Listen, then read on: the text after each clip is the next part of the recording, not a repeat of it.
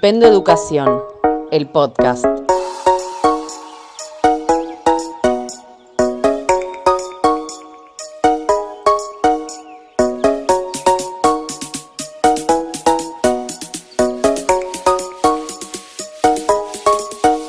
Buenas tardes, buenos días, eh, en definitiva, hola, porque no sabemos en qué momento nos, nos, van a estar escuchando. Así que nada, bienvenidos y bienvenidas. Esto es eh, Flipendo Educación, el podcast. Mi nombre es eh, Maya Fernández y me acompaña y me va a acompañar siempre eh, mi gran colega y amigo Matías Macaferro.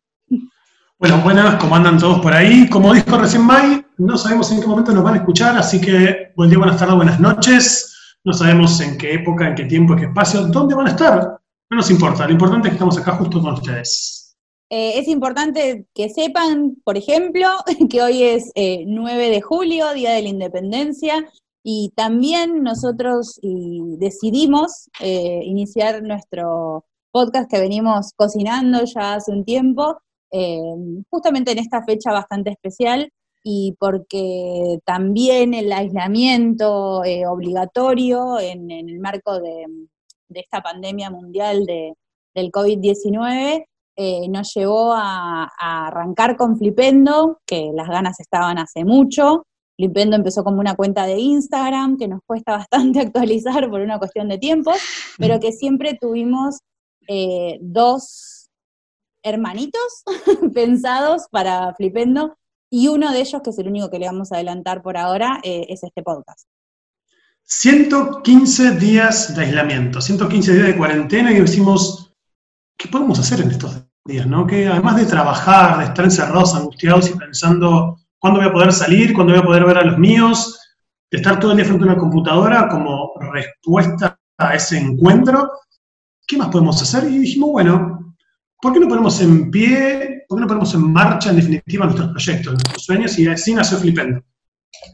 Una idea creada por docentes para docentes. Eso creo que es como nuestro gran lema eh, y nuestro, lo que nos motiva, en definitiva. ¿sí? Creado por docentes y para docentes.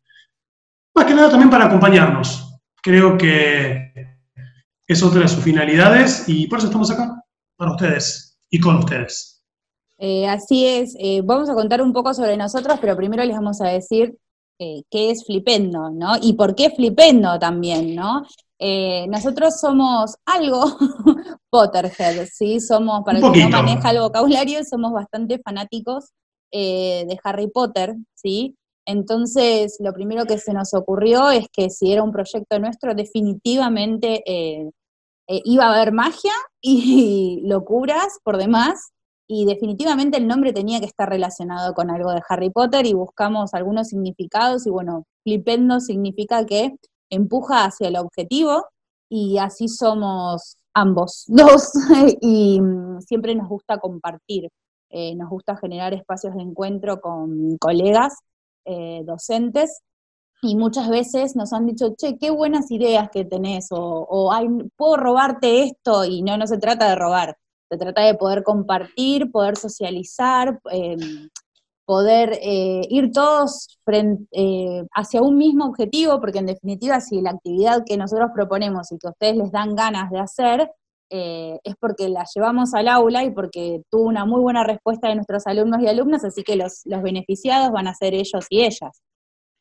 Claramente, o sea, como, como le decíamos hace un momentito, esta idea de creado por docentes para docentes. Muchas veces ah, de nos, secundaria, nos encontramos... Vale aclarar que somos de secundaria pero puede escucharnos cualquiera. esta idea de que a veces el, el, docente, también por las materias que damos y demás, estamos dos horas, tres horas en una escuela, a veces horas separadas, nos sentimos solos, porque por ahí no tenemos otro par para poder charlar, para poder compartir experiencias, para poder trabajar juntos, que cuesta tanto, sobre todo eh, en la, la educación de hoy, digamos, ¿no? en el aula de hoy. Entonces, por eso fueron surgiendo estas ideas. A partir de encontrarnos interdisciplinarmente, nació Flipendo. ¿Sí? Y la idea es no guardarnos para nosotros, porque también podríamos decir, bueno, son ideas buenas, copadas, ¿y por qué las tengo que compartir? ¿Por qué se las tengo que pasar a otro? Para que también se lleve el mérito otro, no, no es la idea. Justamente todo lo contrario. Compartirlas porque en definitiva el objetivo principal son los y las alumnos. ellos y ellas, que son los que nos escuchan, los que están con nosotros, los que comparten nuestro día a día. En definitiva, entender que estamos en el aula no solamente para transmitir un conocimiento, sino para compartir y salir al encuentro, ¿no? Ni hablar que ese encuentro es netamente mágico, para algo proteger siempre. Exactamente, exactamente. Em, bueno, nada, nos presentamos y después contamos lo que vamos a charlar, así también nos conocen, porque tengamos la fe de que no nos van a escuchar solamente gente que, familia y compañeros y compañeras nuestros, claro. No es que va a llamarme mi abuela porque no estamos en la radio, pero... Ah, ¿no? Eh, no, no, no, por ahí tu abuela también se coparía, pero... Eh, nada, nos presentamos así rapidito, a mí mucho no me gusta hablar de mí, eh, podríamos haber ensayado como algo invertido, pero no, no, no nos vamos a mandar a esa. eh, ya, ya pensaba en una actividad al aire. bueno, van a escuchar muchas risas y muchas locuras de nuestra parte, pero bueno, la idea es que no editar y que el espacio surja de manera espontánea. Eh, bueno, arranco. Yo soy Maya Fernández, como les decía, eh, soy mamá de Bauti, Bauti, un niño bastante especial que está escolarizado en, esta cuestión de la pandemia en su segundo año de, primaria. Así que además de ser docente de un montón de gente, hoy me convertí en maestra eh, de mi hijo. Em, por eso van a ver que muchas de las propuestas también están orientadas a la creatividad y es porque tengo un ser muy creativo que me acompaña. Em, soy periodista, mi título de base es periodismo, periodista general. Siempre tuve que aclarar eso, que no era periodista deportivo, soy periodista general. Eh, después es el tramo de formación pedagógica para profesionales y técnicos, que es lo que me habilita a, dar clases, básicamente. Em, ¿Qué más? ¿Qué más puedo decir? Ah, tengo un postítulo hecho en Educación Superior y Nuevas Tecnologías y el año pasado eh, hice un diplomado de Educación Sexual Integral. Ah, y actualmente, como me sobra tiempo, eh, estoy cursando la licenciatura en educación a distancia, que ya me había notado de esta manera porque realmente no tengo horarios para cursar. Em, pero bueno, digamos que esto de la, de la pandemia también me vino como anillo al dedo, como para decir, estoy en casa y no tengo que estudiar solamente arriba de un colectivo. Así que también les prometemos em, contenidos actualizados, porque en realidad nosotros estamos actualizándonos todo el tiempo. Creo que eso es todo de mí, Mati. ¿Te parece? ¿No te faltaría decir tu casa? No, mejor no, digas esas cosas. Evitamos eso. Conservamos el misterio por ahí, la magia. Arroba. no, eso no va. bueno, eh, me toca. Esto de presentarse me hace acordar un poco cuando hacemos cursos virtuales, que tenés que hacer ese foro de presentación, que vos decís, ¿qué decir? Bueno, mi nombre es Matías, como dijo, me presentó mi compañera al comienzo, tengo 34 años, soy profe en filosofía, sí, filosofía, la materia que todos dicen, uy, me voy a aburrir, uy, este tipo va a ser redenso, vamos a pasar leyendo a Aristóteles y qué sé yo, y les puedo asegurar que lo que menos hacen conmigo es aburrirse, y siempre en constante movimiento. Lo saco de todo, mi, me divierto sacando a la gente de la zona de confort, y además de hacerlos pensar y romperles la cabeza un poquito, ¿no? Creo que esa es la parte divertida, la que me divierto mucho en, en el aula. Yo tengo esta teoría de que si yo me aburro con lo que supuestamente me gusta, el que tiene enfrente, bueno, imagínense cómo termina. Em, como les dije, hace siete años doy clases, em, generalmente filosofía es la materia que más trabajo en el nivel secundario, también doy otras materias, todas divertidas, imagínense, sociología en quinto año, algo muy emocionante que es la metodología de la investigación, pero también em, cuento con la suerte de poder trabajar en el nivel superior, con adultos en formación técnica, que también es un gran desafío, sobre todo en este contexto, ¿no? De poder motivar a las personas a seguir estudiando. Y como me gusta motivar a las personas a seguir estudiando, yo también sigo estudiando, porque así como Maya arrancó la licenciatura en educación, en mi caso, continué por el camino de las ciencias sociales y estoy estudiando la licenciatura en ciencias sociales y humanidades por la Universidad Nacional de Quilmes. También un desafío arrancar a estudiar, pero sobre todo ponerse en el rol de alumno. O sea, volver al rol de alumno siendo docente, lo cual eso es un desafío que a mí me, motiva y me entusiasma, ¿no? Cómo apreciar y disfrutar un espacio de ese rol. Y después, creo que nos vamos a ir conociendo con el tiempo, nos van a ir descubriendo también más con el tiempo, así que creo que palabras en este momento de presentación van a sobrar, no sé a vos qué te parece. No, totalmente. Eh, aparte, Mati me tiene prohibido decir de qué casa de Harry Potter soy, de qué casa de, de Hogwarts soy, así que no, no voy a, no voy a adelantar mucho más que eso. No, nada, eso. Somos los dos fans de Harry, pero no me deja decirlo. Lo que sí no dije de qué materia, qué materias doy yo, eh, bueno, los dos somos de, ciencias sociales, del, área de ciencias sociales, así que van a encontrarse con que todo el tiempo vamos a estar problematizando y contextualizando distintas eh, propuestas. Em, y nada, yo aparte doy construcción de la ciudadanía en secundaria básica, doy nuevas tecnologías de la información eh, y la comunicación, en la conectividad en cuarto año y doy las materias que están relacionadas con comunicación, como por ejemplo comunicación, cultura y sociedad en quinto. Bien. Te fuiste, Mati, ¿me escuchas bien? Sí. Sí, en un momento se te cortó a vos. Ah, bueno, no sé, para mí, a mí, yo vi que se te cortó a vos, no que se me cortó. Ah, sí, mm, no sé, ¿eh? ya se empezaban a pelear. bueno, eh, no, creo que sí, somos, que nos vamos a Somos una especie de matrimonio virtual sin ser matrimonio. Sí, totalmente, no, totalmente. bueno, eh, eso por ahora, para que nos conozcan, nada, después van a ir viendo que estamos locos, pero eso es normal. Eh, bueno, les adelantamos los temas. Sí, es re normal la locura en nosotros. Pero, ¿qué es lo normal? No me, no me, no me hagas pensar. No empeces, Matías.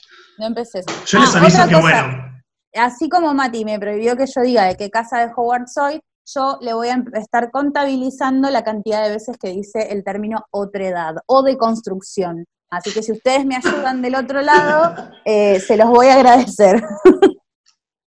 Es muy difícil, la verdad, con alguien que hace filosofía, que le gusta la filosofía. Y ya, ya me están haciendo, ya me están prohibiendo, me están inhibiendo, no puedo. Te censuro, de entrada. Em, bueno, hoy vamos, nada, em, vamos mm, a, tratar nuestro podcast sobre dos tópicos que ya trabajamos en el Instagram de Flipendo, que es arroba flipendoeducación, ¿no? Pues no lo habíamos mencionado nunca todavía.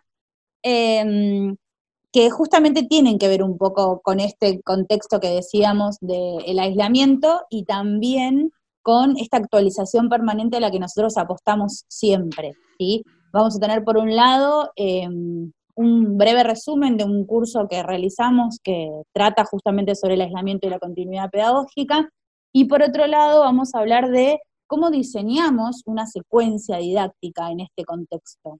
¿sí? Em, ¿cómo, ¿Cómo hacemos? Si bien ya Mati adelantaba, ¿no? Que pasaron 115 días de cuarentena y no es que querramos eh, venir a explicar estas cosas ahora porque sería un poco tardío, es algo que debemos tener en cuenta siempre. Y bueno, también vamos a tener una invitada especial hoy. Así es, pero para cerrar un poquito la, idea que recién venía diciendo May, esto de que por más de que nosotros vamos a hablar de una secuencia didáctica en aislamiento, en definitiva, es algo de nuestro quehacer diario docente. Pensar una secuencia, pensar un proyecto, pensar trabajar y complementar con otros colegas. O sea, es mucho más enriquecedor que a veces quedarnos solamente en, bueno, tengo que dar tal y tal tema, tal y tal tema, no llego, me corre el tiempo, tengo que llenar planillas y nada más. Incluso pensábamos, y era uno de los grandes temores que había cuando arrancó esto del aula virtual, la, nueva idea del aula virtual, no la que conocíamos nosotros de cursos, sino esta idea de la escuela en un Zoom, por ejemplo, que es lo que nos pasa ahora, en una plataforma. Esto de, bueno, es imposible hacer trabajos interdisciplinarios, es imposible trabajar con otro docente, y sin embargo, em, si algo que, que demostró la cuarentena, el aula en cuarentena, es que se potenció no solamente el trabajo con otros colegas, sino también la creatividad, no solamente nuestra, sino nuestros propios alumnos y alumnas. Entonces creo que entender el diseño de una secuencia ahora en el aislamiento nos va a ayudar y nos va a potenciar a nuestras propias prácticas una vez que digamos, bueno, volvemos a la presencialidad. Entonces, sigue siendo un tema que es novedoso, me parece, ¿no?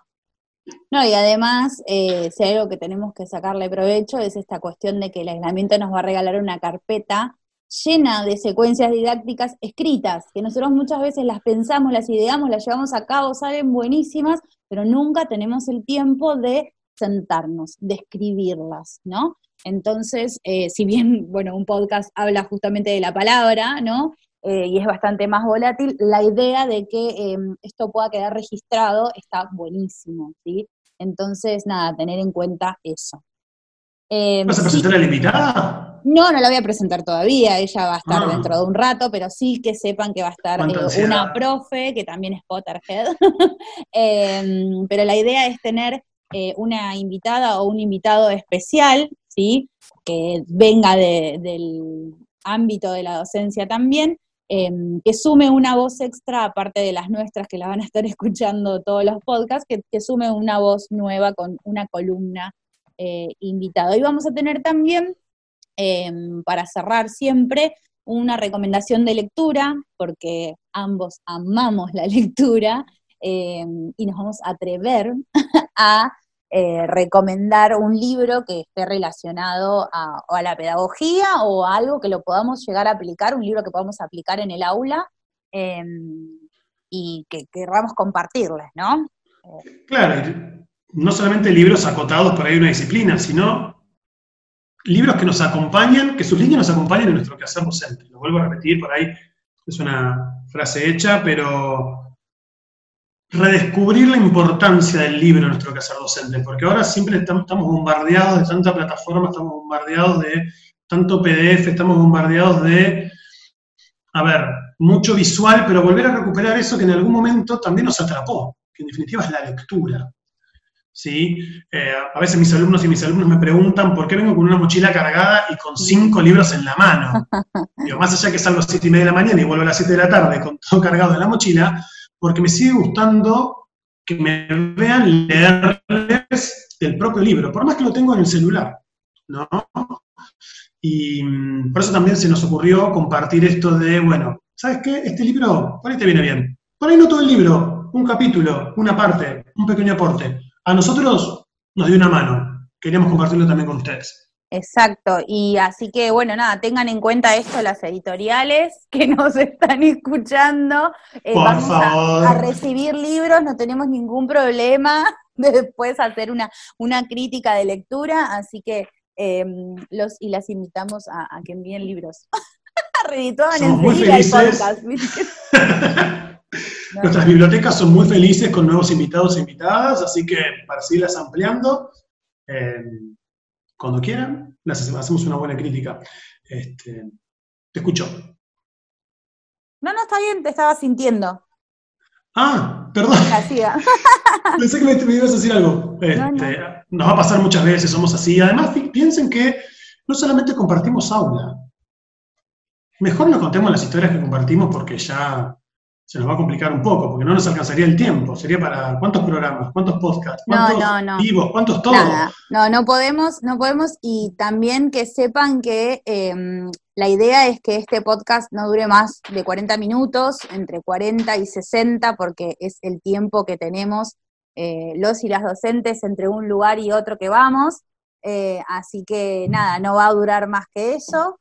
Y em, otra cuestión a tener en cuenta es que en principio la emisión va a ser mensual, porque no queremos estar en falta como con el Instagram, que hemos hecho una cuestión de, bueno, primero actualizábamos a cada rato y después eh, no actualizábamos más. Entonces, nada, prometemos tener cierta, cierta periodicidad y para eso nos propusimos un objetivo inicial, que es que eh, sea por ahora mensual. Así tampoco les bombardeamos tanto. Bueno, Mati, el privilegio de escucharnos una vez por mes. Imagínense escucharnos a nosotros cada 15 días.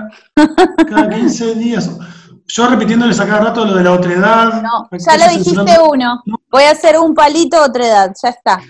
Acuérdense, cada vez que Matías diga otredad o de construcción, del otro lado les pido por favor que hagan un palito de truco vamos después, algo vamos a hacer con eso. No me dejan ser. No Vos no me dejas que yo diga la casa de Hogwarts, yo no te voy a dejar decir otra edad. Porque yo tengo que decir la mía también, si no. Claro, sí. Pero estamos, es, el, es el primero, demos misterio, si no, ¿qué, claro, ¿qué onda? misterio. traten de descubrir de qué casa somos. bueno, Mati, ¿te parece que arranquemos con el primer, la primera, en realidad, el primer tópico que habíamos planteado, que era el hecho del aislamiento y la continuidad pedagógica?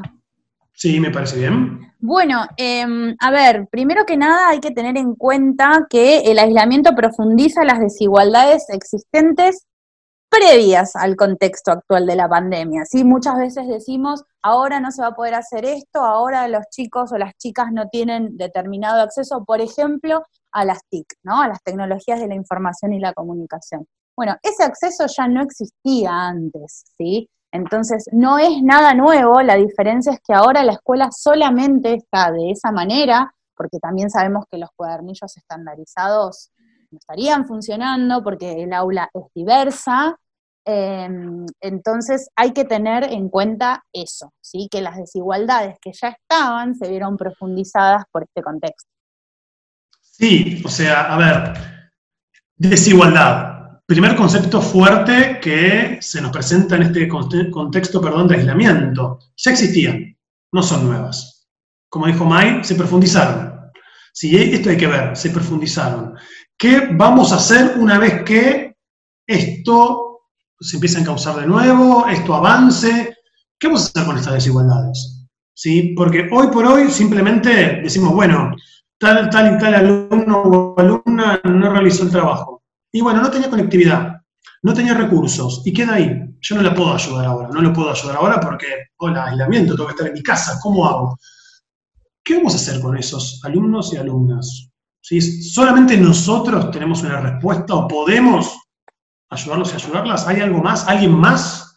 No sé vos qué opinas. No, exactamente.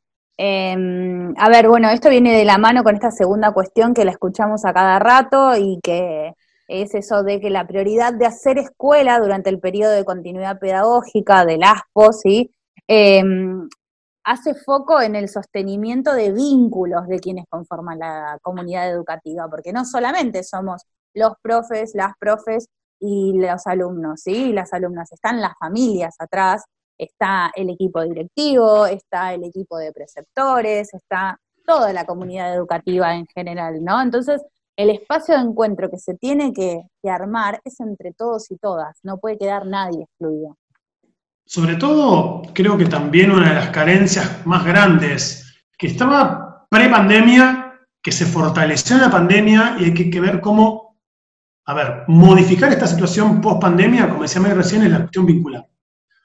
¿no? Ese frío que hay en la cuestión vincular, si esa apatía que hay muchas veces en la cuestión vincular, como diciendo, bueno, es el que tiene problemas, el que está complicada, el que no tiene recursos, ya está, bueno, alguien se encargará y alguien lo solucionará como decían también May, nosotros cuando pensamos en la institución educativa no vemos solamente el alumno y el docente, no vemos solamente el edificio bonito o el edificio o la infraestructura que tenemos, es mucho más, va mucho más allá que la relación que podemos tener nosotros, ese vínculo empático y pedagógico en el aula.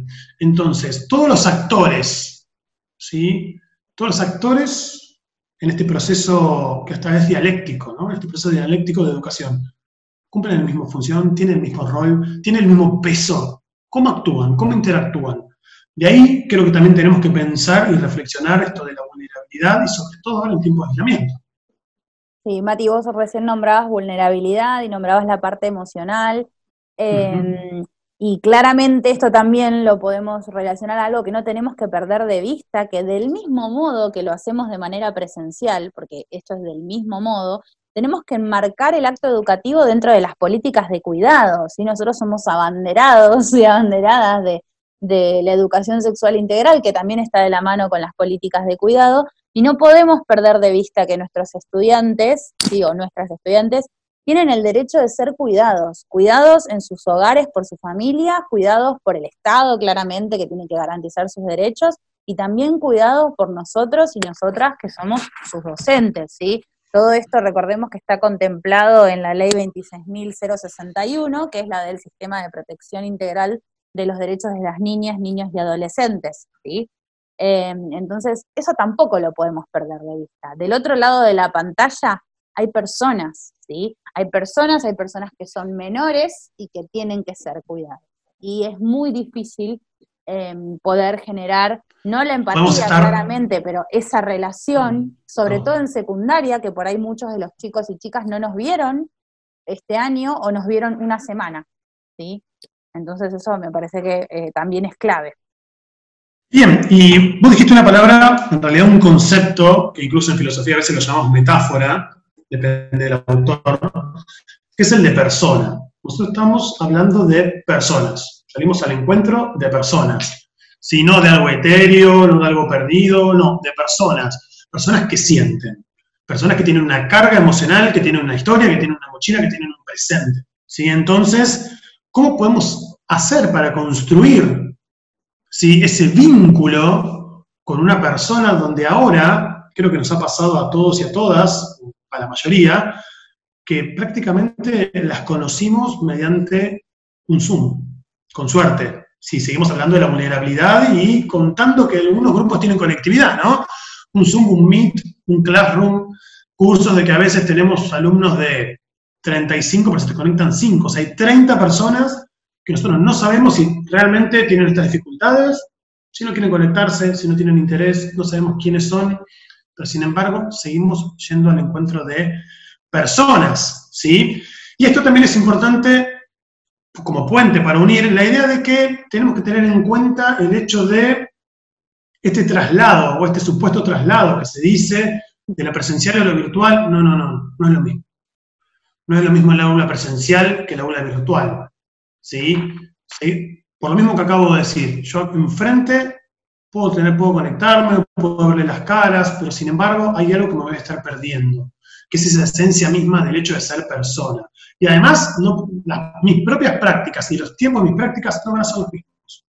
Si yo les preguntase a todos y a todas una actividad que tenían pensada, que por ahí en lo presencial les duraba dos semanas o dos clases, y les duró lo mismo en virtualidad, y seguramente toca decir que no porque realmente los tiempos son otros, porque el encuentro con nuestros alumnos y alumnas va a ser totalmente distinto y yo puedo tener la mejor videollamada, un éxito de videollamada y son 6 de 36, por ejemplo. ¿Realmente es exitoso eso? No sé vos qué pensás.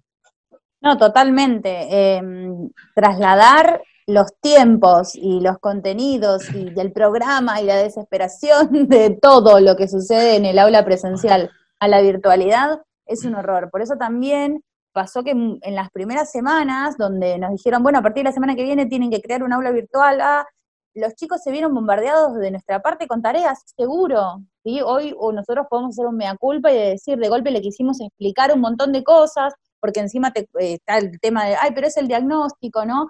Uno va aprendiendo sobre la marcha y tiene que ser flexible y, no está mal y está buenísimo decir, che, me equivoqué, a ver, no les puedo dar 15 días, y si les doy 15 días o les doy dos clases para hacer un trabajo y desde la virtualidad no voy a poder hacer eso porque voy a tener que poner una clase de consulta en el medio, ¿no? Es como que tiene eso. Entonces, ser flexibles me parece que es sumamente clave en este periodo y si de flexibilidad hablamos, tenemos que entender que la planificación, esa bendita planificación que a nadie le gusta hacer, el que diga que le gusta hacer, está mintiendo, y si no, que me contacte y que me haga mis planificaciones, por favor, se los voy a pedir, eh, también. claro.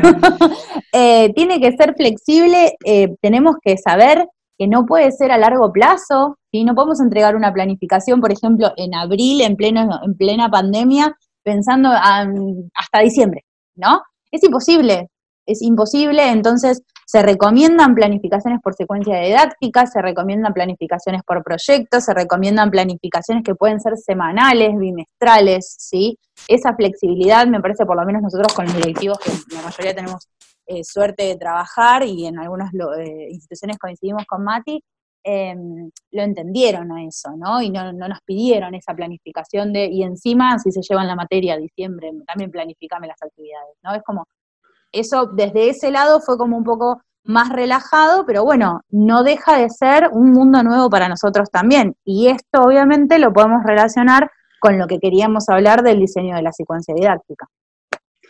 Sí, es, a ver, no hay que relajarse, porque no es cuestión de que, bueno, no planificamos, nos sacamos ese gran... Ah, ¿no? esa gran molestia de... No, ah, no, no hay que planificar. ¿Estamos en el aire? Eh, esa gran molestia de principio de año, no hay que relajarse, pero también hay que ver que, bueno, hay otras formas de encuadrar o darle un marco a esto de dar clases en este contexto de aislamiento, en este contexto de pandemia, que justamente un poco lo mencionamos cuando arrancamos hoy, que bueno, es la secuencia didáctica. Una de las maneras que se nos ocurrió, que se nos propone, y que nos parece práctica justamente este hecho, este hecho de la secuencia. A ver, muchas maneras de pensar la secuencia didáctica. Creo que hay tantos libros como ideas de pedagogía rondan dando vueltas por ahí sobre la secuencia didáctica. Nosotros acá simplemente le vamos a presentar algunas, que creo que a nosotros también nos fueron prácticas, nos están siendo prácticas y nos serán prácticas, no sé si me equivoco en esto, y nos serán prácticas em, para poder trabajar en este contexto de pandemia y pospandemia, no sé vos qué me dirás. Perfecto, totalmente. Si lo compartimos es porque a nosotros nos sirvió. La realidad es esa, es lo que les decíamos al inicio. La idea es eh, hacerles llegar lo que nosotros ya probamos y nos funcionó, porque si no, no se los vamos a decir. Es como que la idea del podcast y la idea de Flipendo Educación es esa, es poder compartir prácticas y experiencias que ya fueron probadas y que a nosotros nos sirvieron, por más locas que les parezcan en algún momento, nos sirvieron. Entonces, bueno, cuando hablamos de una secuencia didáctica, tenemos que tener en cuenta que esa secuencia tiene que estar diseñada en base al proceso del aprendizaje, ¿sí? No es un resultado final y nada más, sino que hay un proceso, que es lo que se evalúa en realidad, y que no basta solamente con, pensar qué es lo que se va a enseñar, sino más bien en cómo lo vamos a enseñar. Eso es fundamental. Esto es muy, por ahí, muy filosófico metido en el medio, que es la pregunta por el qué y por el cómo. ¿sí? Es periodístico también, ¿eh? No te, no te, me lo lleves para la Bueno, bueno, bueno, no me dejan decir de construcción, no me dejan decir otra edad, no me dejan hablar de filosofía. Divorcio en puerta, no. Eh, esta idea del qué y del cómo. Acá lo importante es cómo lo vamos a hacer, cómo lo vamos a ejecutar, cómo lo vamos a llevar a la práctica, ¿sí? Jugar con estos dos conceptos, pensarlos, reflexionarlos, darles vuelta las veces que sea necesaria. A veces también lo hacemos muy rutinario todo, incluso nuestros alumnos y nuestras alumnas se dan cuenta. Cuando tenemos play en la clase y vos decís, eh, tan mecánica la cosa, bueno, por eso es importante situarse en el cómo. Fíjense que dije situarse. No tire otra palabra perdida, no, situarse en el cómo. ¿Cómo lo voy a presentar? ¿Cómo lo voy a hacer? ¿Cómo me voy a posicionar para poder presentar una idea? Que no necesariamente tiene que ser repetirla de, manual, sino, bueno, entendiendo el grupo que tengo enfrente, pero me puede decir, sí, bueno, pero el grupo que tengo enfrente yo no lo conozco, y bueno, ahí está el desafío del cómo. Porque si no me quedaría solamente en el qué, repetiría el manual, tiraría el PDF, ya está, cinco preguntitas, resolví la actividad y listo. Ese es el desafío del cómo, no sé vos qué pensás. No, exactamente, es, está perfecto lo que acabas de decir. Y bueno, recién hablábamos de flexibilidad también y de ese cómo estás diciendo vos. Bueno, es necesario que el método que implementemos sea flexible y entender que lo vamos a ir ajustando, ¿sí? Ahora, ¿cómo lo medimos? Fácil, con el impacto que la propuesta que nosotros hagamos tenga en los chicos y las chicas que tenemos enfrente en el aula, ¿sí? Entonces, si vamos al cómo, es eso, la medición del impacto de la propuesta. Cuando vos le tirás una consigna a, a, un chico, a una chica, y se te queda mirando como diciendo, ¿de verdad me estás pidiendo esto? ¿O vos crees que yo soy capaz de hacer esto? ya está. Me parece que, ahí entendimos todo. Es como, sí, va por ese lado. ¿no? Sí, también entender el cómo y el impacto como desafío. Porque muchas veces, nos pasa a nosotros un poquito, mucho, que les presentamos algunas actividades, algunos ejercicios a los y las alumnas y nos quedan mirando, no, profe, dale, tirate la guía mejor, ¿no? Porque es más práctico, más rápido, puedo hacer que ve y vos decís, no. Googleo. Porque también, esto de que yo decía anteriormente de situarnos, está en la mirada, en la mirada, ¿cómo? Googleo, tirame la guía que googleo respuestas. Esta idea de que muchas veces me dicen, bueno, profe, googleamos la respuesta, o decís, posicionarnos, desafiarlos, presentarles una idea que, profe, me han dicho muchas veces, ¿no? Me voy con dolor de cabeza, pero contento o contenta porque me superé. Ahí está el impacto de la propuesta. Ahí es cuando salimos de nosotros mismos como docentes de la zona de confort y cuando vos salís de la zona de confort, el que tiene enfrente también lo hace. También se anima. Porque primero te animaste vos y creo que también es el desafío de la secuencia didáctica, ¿no? Que no que es solamente en la repetición del diseño curricular, que ya lo sabemos, o deberíamos, ya lo sabemos, ya lo leímos, ya está, ya pasó. Bueno, el desafío está por otro lado y ahí está el impacto, ¿no, Mike? Sí, totalmente. Aparte es importante tener ese acuerdo con nuestros alumnos y nuestras alumnas, ¿no? Poder ver que si la, la, propuesta se transforma en productiva y relevante también por la respuesta de ellos, porque nosotros podemos tener una idea genial, una idea que está re loca, y si ellos no se prenden, y vas a tener que recurrir a la guía, al texto.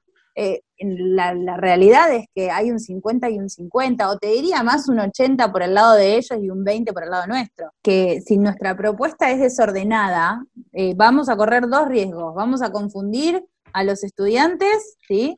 y a las estudiantes y también eh, nos va a impedir posicionarnos en un lugar donde nosotros no vamos a poder mejorar esa propuesta, ¿no? No vamos a poder visualizar esos ajustes que lo que van a hacer es eh, darnos eh, una intervención superadora, digamos, para el día de mañana, ¿no? Sí, lo más interesante de esto de medir el impacto es que muchas veces nos va a pasar que por ahí no es inmediato, no lo vemos en el momento. Pasa el otro año, para ahí los tenemos como exalumnos y todavía está eso, y sigue dando vueltas. Y particularmente en esta ocasión me, me topé en superior, tengo de alumno al padre de dos alumnos míos, que ya los tuve el año pasado y que los tengo este año. Vos decís, Chan, ¿y ahora? ¿Cómo juego con mis propuestas también, no? Y sin embargo, en muchas de las ocasiones eh, me ha compartido de que todavía sigue haciendo ruido alguna actividad que hicimos juntos el año pasado o que les propuse y les propongo este año. Entonces, eh, a veces también estamos muy ansiosos y bueno, a ver ya el resultado y, y cómo se sienten cómo les fue y bombardear. A ver, tiene que decantar también. Ahí también está la razón del impacto de la propuesta, ¿no? Sí, y también para medir eso, bueno, después ya haremos un podcast sobre eso, pero Em, la importancia de la retroalimentación, no solamente nuestra para los chicos y las chicas, sino también la autoevaluación, la coevaluación y, poder escuchar qué es lo que tienen para decirnos de la, de la experiencia que, que vivieron, ¿no? Igual para seguir profundizando, para seguir reflexionando sobre el tema, los invitamos de nuevo a que vayan a nuestra plataforma de Instagram. ¿Que ¿Cuál era, señorita? Eh, arroba flipendo educación. No la escuché, ¿cómo era? ¿Me lo vuelvo a repetir? Arroba Flipendo Educación. Muchas gracias. el primero de abril, justamente subimos, hace, hace bastante tiempo, dos cuarentenas atrás, subimos justamente esto que estamos hablando del diseño de la secuencia didáctica. ¿Sí? Así que los invitamos a que se acerquen, lo vean, lo disfruten, lo reflexionen y nos maten a preguntas, que eso es lo que más nos gusta también, ¿no? Sí, vamos a hacer encuestas también para que nos digan a ver sobre qué quieren que hablemos, porque esto es como cuando le preguntás a los chicos qué quieren trabajar, qué unidad querés abordar. Bueno, nosotros queremos saber eh, sobre qué quieren que hablemos. Tenemos un montón, ¿eh? Ya creo que tenemos podcast hasta diciembre, invitados especiales y libros elegidos, pero no importa. Ustedes, Esto es la vida misma. Exacto. Eh, bueno, vamos a, vamos a presentarla a ella que nos está escuchando hace un rato, pobre, que también está con problemas de conectividad, así que después vamos todos a escribirle a nuestros servidores de internet. Eh, Por favor, la queremos presentar porque ya... Así que aquí dejamos de hablar. Bueno, ella es nuestra primera columnista invitada, no podía ser de otra manera, no podíamos arrancar con otra persona. Es instrumentadora quirúrgica, no, sé si sabías vos, Mati, eso, pero es instrumentadora quirúrgica, sí, es periodista, es de mi palo, es profesora de comunicación y técnica especializante, es neuropsicoeducadora y obviamente, obviamente está acá porque es Potterhead también, vamos a decir la verdad, ¿sí? ¿A ella le podemos preguntar la casa? No, no le preguntemos, no, pero le preguntemos porque te vas a angustiar también, Mati, vos, así que mejor no, no le preguntemos. Eh, y también es mamá, ¿sí? Así que con, con ella compartimos varias cuestiones, ¿sí? Enloquecemos juntas, descargamos, ¿sí? Eh, como que medimos eh, también un nivel de, locura importante, hacemos competencias. Bueno, ella es todo eso y ante todo tiene un nombre y un apellido que es Diana Rosas. Bienvenida, Diana. Gracias. sí, compartimos de realidad porque hay niños de la misma edad, así que compartimos bastante locura. Exacto. y hizo justo otro test de casas y me dio otro resultado distinto. No le des bolilla. Se ve que fui variando el tiempo. Divergente, no sé. Claro, es mercurio retrógrado. yo soy yo. Ya está. Totalmente. bueno, yo, sé que nos juntamos para que yo les hable de la neuropsicoeducación, que es el, trabajo eh, que, estoy llevando a cabo en, las aulas en donde estoy.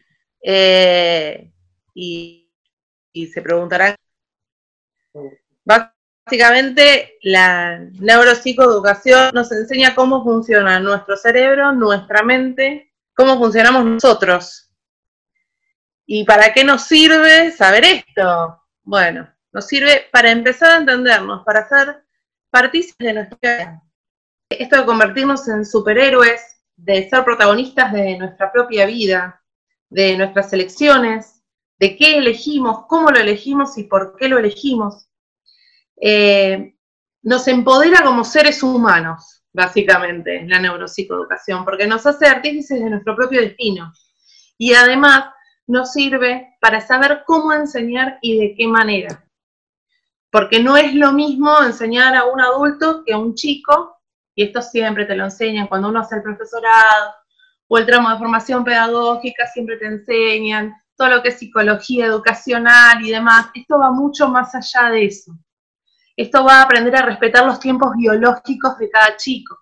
Esto significa que dos chicos de la misma edad no necesariamente evolucionan de la misma manera. Entonces, ¿qué hacemos como docentes cuando tenemos 30 chicos en un aula y tenemos 30 evoluciones distintas? Bueno, la neuropsicoeducación nos da las herramientas para poder trabajar en estos temas. Básicamente es eso. A mí me llamó la atención un concepto que obviamente mm. otra de mis naturalezas, obviamente es la friki desde ya, cuando vos hablaste esto de ser superhéroes. ¿no?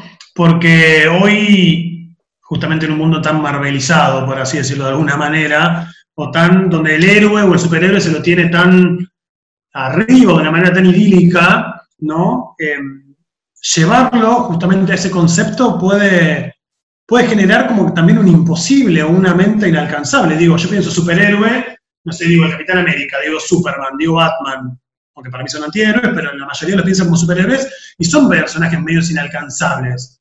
Entonces, me llamó la atención ese concepto. ¿Por qué a vos te parece, o por qué lo aplicaste, o por qué lo hiciste esa analogía con la idea de superhéroe? La verdad me dejó bastante intrigado. Mira, eh, yo siempre lo pienso de esta manera. Yo creo que todos podemos ser superhéroes. Que simplemente tenemos que aprender a conocernos. Y que todos tenemos capacidad para algo y tenemos que aprender a desarrollar esa capacidad, ese precisamente superpoder que nosotros tenemos, que a veces está un poquito tapado. Pero el aprender a conocernos, el conocer nuestra mente, nuestro cerebro y cómo funciona y de qué manera eh, puedo mejorar las condiciones naturales que yo tengo, me ayudan a, a ser una mejor persona realmente. Y yo creo que todos enseñemos la materia que enseñemos, lo que queremos es construir seres humanos que sean buenos y que mejoran la tierra que estamos pisando. Por eso creo en el concepto de superhéroes como una analogía sumamente acertada para lo que es la neuropsicoeducación.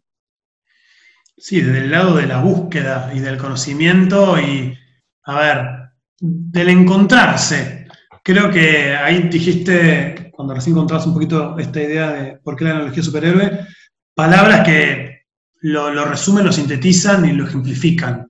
¿no? Y qué bueno o qué interesante sería que una vez que nos escuchen hoy, podamos quedarnos reflexionando sobre esta, idea, esta nueva idea o este aporte que suma en realidad a la idea que nosotros tenemos tan tan desde el cómic, tan desde el cine, tan desde lo mediático, que es el, hecho del superhéroe. Creo que es una linda visión y una nueva, por lo menos para mí también, una nueva visión. Aparte, lo que tiene el aprender a conocernos es que uno llega más, uno llega de otras maneras. Y aprendemos que aprender no tiene por qué ser aburrido esa estructura del tipo que entra duro, encajonado dentro de una clase, da una clase, se da media vuelta, se va y contento, pensando que todo el mundo entendió, cuando los chicos se quedaron patitiesos ahí, sin entender nada de lo que han dicho, y ni siquiera reflexionando futuro para que esto me servirá. En cambio, Lo que es, es trabajar desde la diversión, motivar la emoción, trabajar a través de las emociones, de los sentimientos, a gestionar estas emociones y estos sentimientos, y así que ellos aprendan a aprender. Y eso es lo más importante, porque el aprender a aprender nos sirve toda la vida después. Y eso que está diciendo eh, Diana me consta, porque la llegada que ella tiene a, sus estudiantes es genial, es genial. Yo no tuve la posibilidad de compartir, o sea, es como que nos, le pasé la posta de un colegio en donde trabajaba, pero después me terminaron agradeciendo, en su momento era, no, no te vayas, ¿cómo vamos a encontrar a alguien como vos? Y digo, no, no van a encontrar a alguien como yo, cada uno es distinto, distinta, pero siempre me agradecieron que sea Diana y yo veo las cosas que hace ella y la llegada que tiene a los chicos, seguramente eh, también eh, es por las herramientas que la neuropsicoeducación te dio, así que eso eh, me consta. Sí, claramente. la experiencia. Claramente, claramente, sí. Vos pensás que yo estoy trabajando en los dos niveles en este momento. Estoy trabajando a nivel primario, a nivel secundario, eh, que era una experiencia totalmente distinta. O sea que tengo nenes de 6 años, entre 5 y 6 años, y de 18, en toda su gama. y comparto sus primeros años de escuela y los últimos. Y veo el avance que hemos logrado en lo que va de este año, a pesar de la cuarentena, a pesar de la distancia física y que todas las actividades las hacemos a través de Zoom y la verdad que, la herramienta de la neuropsicoeducación te ayuda, te ayuda a ayudarlos, aparte a transitar todo lo que es esto del encierro, a darles estrategias y herramientas para solucionar esta distancia física que tenemos que pasar ahora. Y que la distancia física no sea emocional, ¿no? Exacto. Bueno, lo que yo te quiero preguntar, eh, antes de, cerrar y obviamente agradecerte eh, tu predisposición y, el espacio y también la transmisión de conocimiento, porque vos estudiaste esto, no venís a hablar acá porque sí. Sí, estudiaste y seguís estudiando hasta altas horas de la noche. Así que mm, eh, me gustaría que nos regales o, que les puedas contar a, nuestra audiencia eh, un, top 3 de, herramientas, de tres herramientas que pueden llegar a ser indispensables que a vos te brindó la neuropsicoeducación para poder acompañar de una mejor manera a nuestros alumnos y alumnas en su proceso o en este proceso de enseñanza y aprendizaje, ¿no? Bueno, eh, la música es fundamental la música. Eh, una música de fondo que la pueden elegir los mismos chicos o la puede seleccionar el docente, que esté desrelacionada al tema que se va a tratar, o sea, que no tenga relación con el tema. Esto ayuda a que al momento, por ejemplo, de tomarles el famoso examen, le pones la canción y ellos automáticamente van a relacionar la canción con los temas que ya vieron entonces su cerebro va a empezar a buscar las alternativas de, pensamiento para poder completar exitosamente cada evaluación. Otro recurso, las cosas brillantes. Nuestro cerebro actúa como un gran elefante y no hay nada que le guste más a los elefantes que las cosas brillantes a la hora de moverse. Así que para mover a este gran elefante, que es nuestro, nuestro sistema, eh, lo que tenemos que hacer es usar muchas cosas brillantes. Esto quiere decir, desde los disfraces, eh, las películas, las pantallas, eh, Internet que tiene grandes recursos, el juego, todas esas cosas que son atrayentes hacia ellos. Y fundamental, que sería el último punto, poner objetivos que sean logrables. Uno no puede pedirle a alguien que haga algo que sabe que no va a ser capaz de hacer. Entonces, uno cuando pone el objetivo, de lo que quiere que su alumno logre, su alumno tiene que sentir que ese objetivo es lograble. Porque eso lo va a motivar, va a despertar su curiosidad y su deseo de superación personal. Entonces vamos a, a subir, elevar nuestros niveles de dopamina y vamos a estar a full a la hora de aprender. Qué bueno, qué bueno lo que estás diciendo. Lo de la música es genial, es un re buen recurso la música. Por eso a mí cuando en algunos colegios, podemos decir, te dicen, el auricular está prohibido, el parlante está prohibido. Me peleaba con directores yo por eso. Digo, ¿por qué? Si, no, es que estamos escuchando música con auriculares cuando estamos en un debate. Estamos escuchando música con auriculares porque estoy haciendo una actividad individual quizás y claramente los chicos se van a conectar desde otra manera que con el bullicio del aula y a mí no me modifica que esa persona esté escuchando música, al contrario. Inclusive, cuando vos estás dando la explicación de un tema, tener una música de fondo ayuda. Está demostrado que la música libera neurotransmisores positivos que ayudan a la concentración y a la atención. Y al escucharlo, o sea, es cierto, viste que a veces te pasa que decís, yo me acuerdo eso que estaba en esa hoja, que estaba subrayado en amarillo, me acuerdo hasta del lado que estaba, pero no me acuerdo qué dice. Nuestro cerebro en algún momento lo va a recordar. ¿Pero por qué? Porque usamos la estrategia del color o del subrayado. Con la música es mucho más fácil poder relacionarlo. Eh, genial, sí, lo de los colores que estás diciendo también, cuando vos decías lo del color brillante, yo ya me imaginaba yendo a dar clase eh, bañada en glitter. Decime, Mati, si no pensaste eso. Te puedo asegurar que pensando similar, yo me veía. Salimos de, de, una breche y nos fuimos a dar clase de golpe. Me, veía como una bochita de Navidad, más o menos, todo brilloso, ¿sí? Una bola de espejo. Mal. Bueno, yo he hecho coreografías para que recuerden temas por ejemplo, y me he ido disfrazada a dar las coreografías para acordarse, por ejemplo, eh, un tema que les cuesta bastante recordar siempre son las 10 eh, estrategias de manipulación de Noam Chomsky. Mediáticas, ¿eh? He armado canciones y coreografías para que se las acuerden. Así que, y vestida tipo disco y todo. Así que no se las han olvidado. No, no, me muero. No sé si, no, no, sé si se van a acordar las estrategias, pero de voz disfrazada, dando ese tema, seguro, y ahí lo van a linkear con el, con el contenido. Pero no, nosotros te rebancamos en eso porque también, ¿eh? Lo hemos hecho, lo, hacemos y lo vamos a seguir haciendo siempre. Y acá es donde perdemos audiencia. que me Sí.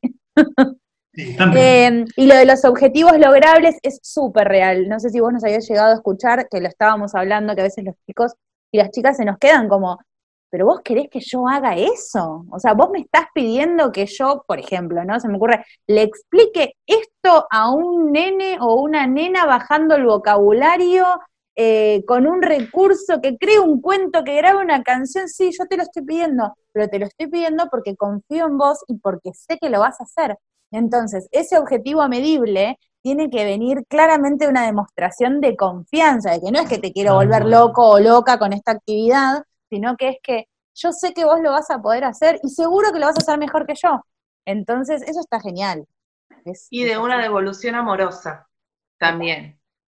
O sea, la comunicación asertiva, nosotros que, que somos del palo de la comunicación, eh, la comunicación asertiva es fundamental es fundamental. Primero resaltar todo lo que está bien, felicitarlos por su, por su dedicación, por su entrega, por el entusiasmo. Y después sí, de poder seguir remarcando las cosas que obviamente pueden llegar a estar mal. Pero en realidad hay que remarcar ese valor, el valor del esfuerzo. O sea, normalmente mis devoluciones siempre arrancan con cosas como muy positivas. Bueno, te súper agradezco por entregarme las cosas, eh, el empeño que le pones, te quiero felicitar por todo el esfuerzo que haces, cómo has mejorado en este último tiempo. Y siempre las devoluciones son gracias, profe, cómo me ayuda esto que me decís, me estaba quedando sin pilas y ahora. Entonces todo eso es un empujón y es una caricia al alma. Y para educar hay que poner amor. Si no hay amor, no se puede educar. No sirve. Nos dedicamos a hacer otra cosa. Totalmente. Sí, es, increíble cuando uno, a ver, les da esa insección, como decía, de confianza, dale, vos podés, sí, va a salir, y va a salir, y va a salir, y nos quedamos mudos de lo que vemos, de lo que escuchamos, de las producciones, de lo que se animan. Eh, yo hace muy poquito les pedí la consigna muy cortita. La consigna decía, para dentro de un mes tienen que hacer una obra de arte. Esa era toda la consigna. Una obra de arte tenía que ser. Los pibes me miraron en Zoom diciendo, dale, profe, una obra de arte. ¿Quiénes somos nosotros? O sea, con suerte dibujo con palitos y vos me piso una obra de arte. Estudiamos el concepto de arte, a ver qué fluya. Y yo le compartía a Mai muchas de las producciones y la verdad que nos quedamos con la boca abierta. hubo de todo, desde dibujo, de pintura, escrito, música, de todo. Y digo, les toca ver la evolución de esto y lo único que siento es orgullo porque se animaron. Y tiene mucho que ver esto que decía Diego recién de la inserción de confianza. Dale. Si lo pides porque creo que lo vas a poder hacer. Y cuando me escribieron en la semana, profe, no tengo idea, sí, mirá, vos te gusta tal cosa, anda por acá y anda. Y animarlos. Y cosas para corregir, creo que todos tenemos para corregir. Incluso nosotros de nuestras prácticas no somos los que comenzamos a dar clases, ni mucho menos, y seguramente seguiremos creciendo en vos también de las palabras de otros colegas, incluso yo creo que la corrección más linda es cuando vienen nuestros alumnos, siempre. Sí, siempre. Ahí está donde vos decías esto de educar, en definitiva, con amor, que es la, creo yo, el pilar fundamental. Sí, totalmente. Aparte, es, es, es muy lindo ver lo que logran. Eh, yo tengo muchos chicos que están integrados eh, y vienen y me dicen, no, mira, tenés que bajar el nivel de contenidos. No, yo no le voy a bajar el nivel de contenidos yo voy a evaluar acorde a su posibilidad y yo creo que puede hacer esto. No, porque la patología, no, él va a poder. Y he llorado de emoción de ver trabajos asombrosos que la misma integradora me ha llamado para decirme, yo no puedo creer lo que hizo. Entonces, es importantísimo esto, en todos los niveles, o sea, porque no necesariamente o sea, tiene que haber algún tipo de discapacidad o, no sé, eh, o ser un genio de, la materia que uno está dando, ni nada por el estilo, es la confianza. La mayoría es una falta de confianza. O sea, y fomentar la confianza en el otro, la autoestima, eh, el, el, ser buenas personas, saber que cuando yo hago una buena acción, hago un doble bien, porque le hago un bien al otro y un bien a mí. Y todo esto hace que podamos educar con amor y que los chicos, no importa si no saben de memoria la tabla del 7, salgan buenas personas. Sí, que creo que es fundamental de la educación. Eso, personas, ¿no? Claro. Ciudadanos mis ciudadanas. Así que nada, eh, nada, es súper, súper asertivo todo lo que estás diciendo de ahí y podría seguir un montón hablando con los dos, pero mm, dijimos que iba a ser entre 40 minutos y una hora y yo ya no sé cuánto vamos. después nos juntamos a tomar un café. Después nos tomamos un café y, o una cerveza y seguimos charlando. ¿Les parece? Bueno, Día, quiero, quiero agradecerte, de verdad. No habíamos, no podíamos pensar en, otra persona que no seas vos. Eh, te lo mereces por Porter. Tal cual.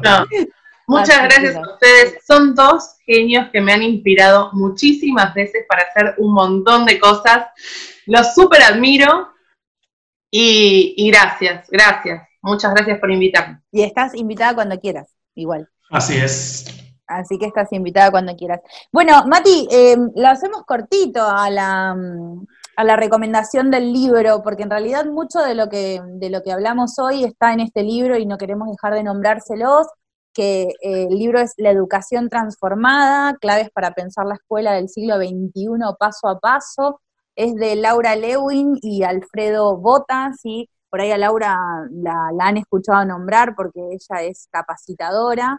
Em, y da unos cursos buenísimos. Vamos a recomendar varios libros de Laura. Mucho de lo que, de lo que abordamos realmente está en este libro que les decía que es La Educación Transformada, que es de Santillana. ¿sí? Después les dejamos igualmente em, la información em, en, abajo del, podcast. Igualmente en, nuestro Instagram, que es arroba flipendo educación, también lo pueden encontrar. Como, como les dije cuando arrancamos, eh, comentamos este, esto de recomendación de libros. Los libros siempre son una oportunidad para perderse en las líneas, perderse ahí, disfrutarlos, bucear y sacar cosas, reflexionar sobre ellos. Puede pasar que tenga 7, 8 capítulos, 9 y me quede simplemente con un párrafo. Y ese párrafo transformó todo. Ese es el párrafo que a mí, yo tenía que leer, yo tenía que descubrir, me tenía que encontrar y con eso salí adelante.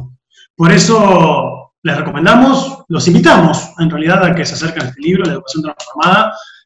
Mucho de lo que vieron en Instagram nace de acá, ¿sí? Y a ver, da placer leerla y escucharla Laura. Entonces, se les recomendamos, vivamente. Sí, y antes de terminar, lo que sí quiero agradecer también es a una persona que, que nos animamos un poco a hacer el podcast, eh, si bien la idea ya la teníamos, nos animamos a hacer el, podcast por ella y por, el empujón y por la buena onda y, por un curso que también yo realicé, em, que era sobre cómo hacer nuestro propio podcast, digamos, si bien yo las herramientas desde el periodismo la tenía, yo hice radio, radio no es lo mismo que el podcast, no, no estamos en vivo, eh, podemos editar, que igual vamos a tratar de que no suceda, eh, quiero, Nuestra música inspiradora. Claro, quiero agradecerle a Angie Samartino, ¿sí? La pueden seguir en arroba Angie Transmedia, ¿sí? Eh, Angie es una genia que te, impulsa un montón y nos dijo, denle para adelante, por favor, ya soy fan de la cuenta de ustedes. Así que, Angie, nos dijiste que nos ibas a escuchar, también te queremos agradecer. Y por último, también le quiero agradecer a nuestra voz, a, a Florencia Rueda, que acá una amiga también periodista Em, de acá de Mar del Plata, pues nunca dijimos que éramos de Mar del Plata, me parece. Eh, sí, Flor que le puso voz al Lipendo Educación, el podcast, ¿sí? Para que iniciemos con otra voz que no sea la nuestra, que la van a escuchar a, lo largo del programa. ¿Qué más decir? Creo que gracias. Eh, la verdad que esto también es un sueño para nosotros, es un desafío, estamos animados, con muchas ganas. Y bueno, recién arrancamos. Vamos por más, por mucho más y nos encontramos en un mes por acá, pero antes por Instagram. Obviamente, trataremos de cada 15, trataremos seguramente. Sí, en Instagram. ¿Vos decís? Sí, no, acá cada un mes. acá cada un mes, por favor, no, tengo vida. No para de retarme. Esto es, veremos, cómo, veremos, cómo, nos encontramos de acá un mes. Veremos, veremos si seguimos juntos. Bueno, muchas gracias a todos y todas por estar del otro lado, eh, por habernos escuchado a la hora que sea y nada, eso, nos volvemos a ver pronto. A cuidarse. Hasta luego.